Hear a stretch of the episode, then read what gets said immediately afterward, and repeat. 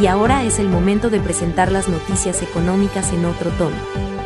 Bienvenidos a Agenda Ejecutiva, el podcast de Red Radial que les informa las movidas empresariales y la información financiera actual.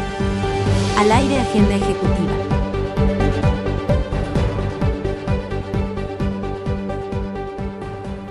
Amables oyentes, cordial saludo. Soy Tito Martínez Ortiz. Bienvenidos a Agenda Ejecutiva. En febrero de este año Colombia logró la admisibilidad para la exportación de carne bovina a Macao y luego de tres meses se concretó el primer envío de un contenedor con alrededor de 26 toneladas de cortes finos y traseros, principalmente con destino a la región administrativa especial de Macao de la República Popular China primera región asiática que recibe carne de origen colombiano. Este es un importante paso para alcanzar la admisibilidad y el aprovechamiento del mercado chino, gracias a la institucionalidad agropecuaria de comercio exterior y de diplomacia exterior, las cuales se encuentran trabajando arduamente. El mercado de Macao ha mostrado un crecimiento del 72%, jalonado principalmente por la expansión de la población que a su vez llevó al aumento del 34% del consumo mundial de carne según datos de la OCDE. De acuerdo con las cifras, el sector ganadero se ha consolidado como uno de los renglones más importantes en la canasta agroexportadora colombiana entre enero y abril del 2021, las exportaciones de carne bovina y despojos creció 94.4% respecto al mismo periodo de 2020. Ya pasó de 36 millones de dólares a 71 millones de dólares en este año, representando el 6,3% de las exportaciones agropecuarias no tradicionales. Escuchas Agenda Ejecutiva. En Bogotá se llevará a cabo de manera presencial la versión número 40 de la vitrina turística de la Asociación Colombiana de Agencias de Viajes y Turismo, ANATO. El evento se realizará en el Centro Empresarial Corferias, en Bogotá, y la expectativa es que se logren negocios por 75 millones de dólares.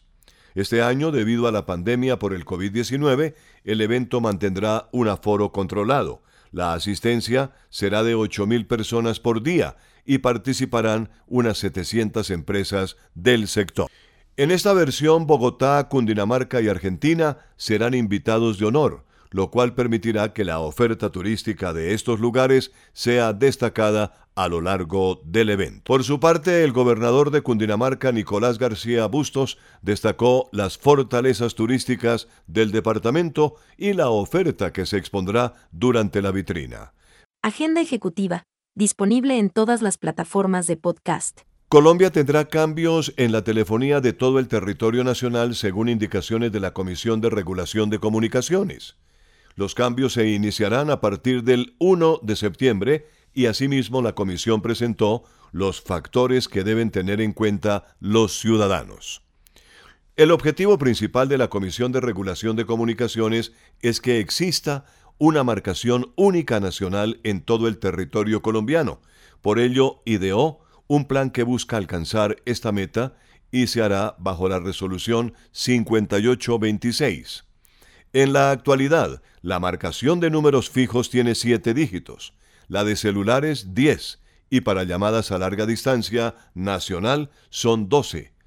Con el plan de la Comisión de Regulación de Comunicaciones se pretende que para estas marcaciones el número de dígitos sea el mismo. En Colombia se dispondrá de un esquema unificado en el que se manejará un indicativo de tres dígitos más el número que corresponde al inmueble que tiene la telefonía fija. Escuchas Agenda Ejecutiva. Descarga gratis el aplicativo móvil Universal Estéreo. Ya está disponible para Android y te acompañaremos a donde vayas. Agenda Ejecutiva disponible en todas las plataformas de podcast. La Alianza del Pacífico y su Grupo Técnico de Cultura le propuso al público latinoamericano una agenda imperdible con el Año de la Libertad, ciclo de cine para destacar nuestra herencia afro. Esta estrategia de promoción e integración hace parte del plan de trabajo definido por el Grupo Técnico de Cultura de la Alianza del Pacífico bajo la presidencia pro tempore de Colombia que va del 2020 al 2021 y que busca fortalecer la cooperación cultural y el multilateralismo para visibilizar los aportes, riqueza y diversidad de las comunidades negras y afrodescendientes a la cultura de sus naciones. Leonardo Bonet y la nota económica desde Washington. Una filtración sin precedentes de los datos fiscales federales personales de miles de estadounidenses ha generado un debate sobre la desigualdad de la riqueza en Estados Unidos y ha hecho que los defensores de una reforma fiscal tengan esperanzas de que una comprensión más profunda por parte del público de cómo los ricos evitan pagar impuestos conducirá a la reestructuración del Código Impositivo estadounidense. Rob Garver, de La Voz de América, señala que los datos filtrados a ProPublica, una organización de periodismo sin fines de lucro, incluyen información detallada sobre las declaraciones de impuestos de miles de las personas más ricas del país y se extienden por más de 15 años. Esta semana, ProPublica utilizó los datos para ofrecer a la nación su primer análisis detallado de hasta qué punto los más ricos en Estados Unidos pueden vivir vidas de extraordinarios privilegios y lujos mientras pagan simultáneamente tasas bajas o ningún impuesto sobre la renta. Entre los hallazgos se encuentra que el fundador de Amazon, Jeff Bezos, la persona más rica del mundo, según la revista Forbes, no pagó impuestos federales sobre la renta en 2007 y 2011, y que otros multimillonarios con nombres familiares como Warren Buffett, Mark Zuckerberg, George Soros, Michael Bloomberg, Carl Icahn y otros lograron pagar cantidades muy pequeñas de impuestos al gobierno federal o ninguno en absoluto incluso en años en que la riqueza de ellos aumentó en miles de millones de dólares. No permita que su marca se quede sola en el punto de venta. En Punto Marketing conocemos cómo interactuar con el consumidor final, diseñamos estrategias, hacemos impulso y tomas promocionales en grandes superficies, mayoristas y conocemos muy bien al canal tradicional. Haga contacto con nosotros vía WhatsApp al 315-545-3545 Marketing 30 años de experiencia con las mejores marcas del país. A un total de 21,80 billones de pesos ascendieron las aprobaciones de créditos avalados por el Fondo Nacional de Garantías al pasado 30 de mayo, que beneficiaron a micro, pequeñas, medianas y grandes empresas afectadas por la pandemia del COVID-19, según informó la Superintendencia Financiera. Del monto aprobado, más de 14 billones de pesos en 730.814 créditos fueron destinados a capital de trabajo para micro, pequeñas y medianas empresas, según informó el organismo de control. Los desembolsos efectivos correspondientes a esas autorizaciones ascendieron a 17,8 billones de pesos al pasado 2 de junio en 22 sectores de la economía. De la misma forma, a través de las líneas de redescuento de las entidades financieras gubernamentales, se canalizaron 1,7 billones de pesos con recursos de Bancoldex, 572.336 millones de pesos con Finagro y 1.77 billones de pesos con Findeter. Jorge Medina Rendon y la gran noticia. Las últimas horas en la capital de la República con sonidos de fuerte tormenta, aunque tormenta más brava la que desató FECODE con su excusa absurda respecto de la filtración de un audio sobre el interés político que tendrían en el paro nacional que se adelanta desde el 28 de abril con el apoyo de los educadores agrupados en la poderosa Federación Sindical. Todo para aprovechar la presión al gobierno de cara a las elecciones de 2022. Dice FECODE que esa fue una opinión personal de uno de sus directivos influyentes. Pero ¿quién se va a tragar ese sapo bajo la creencia de que aún somos inocentes palomas?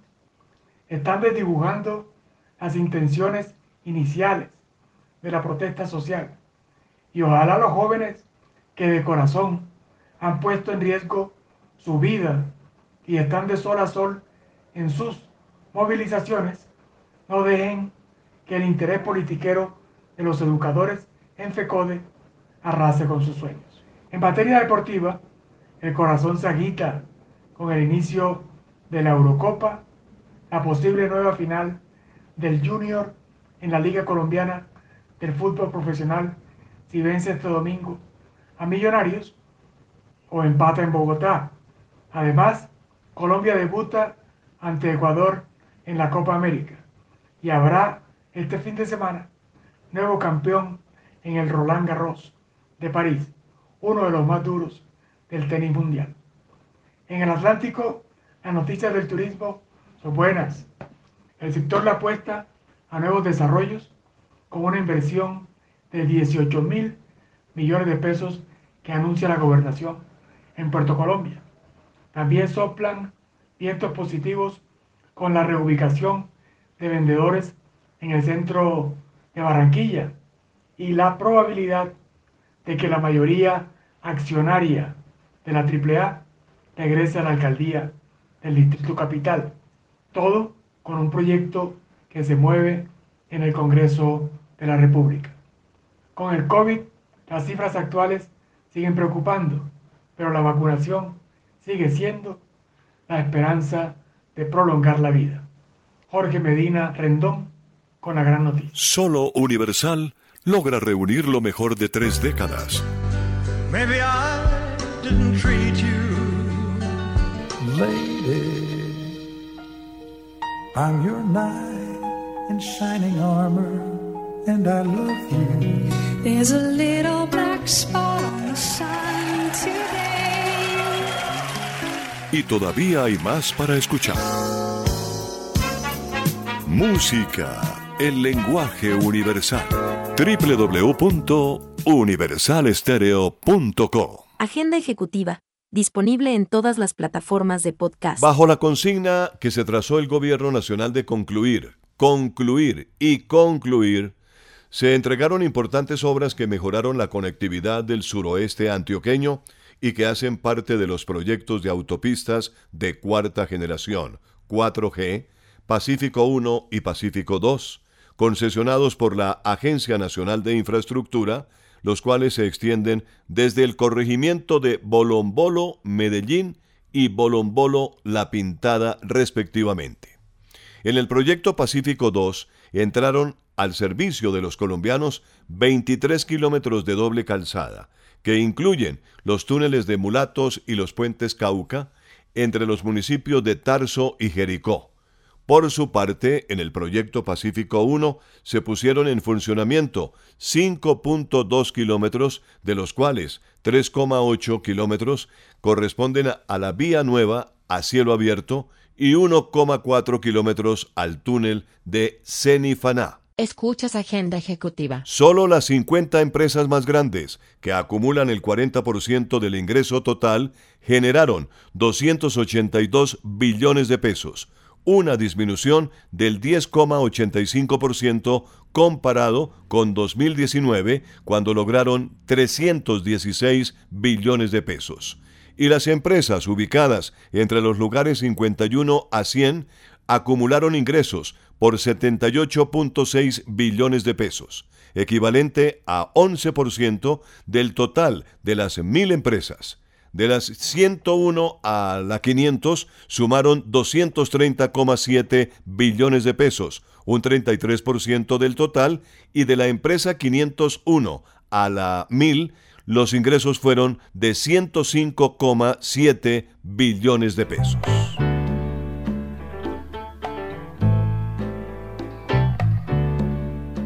En Agenda Ejecutiva les hemos presentado en otro tono una visión ligera de los movimientos empresariales más importantes de la semana. Soy Tito Martínez Ortiz y a nombre de Red Radial, gracias por su especial interés en nuestro resumen informativo. Hasta la próxima semana.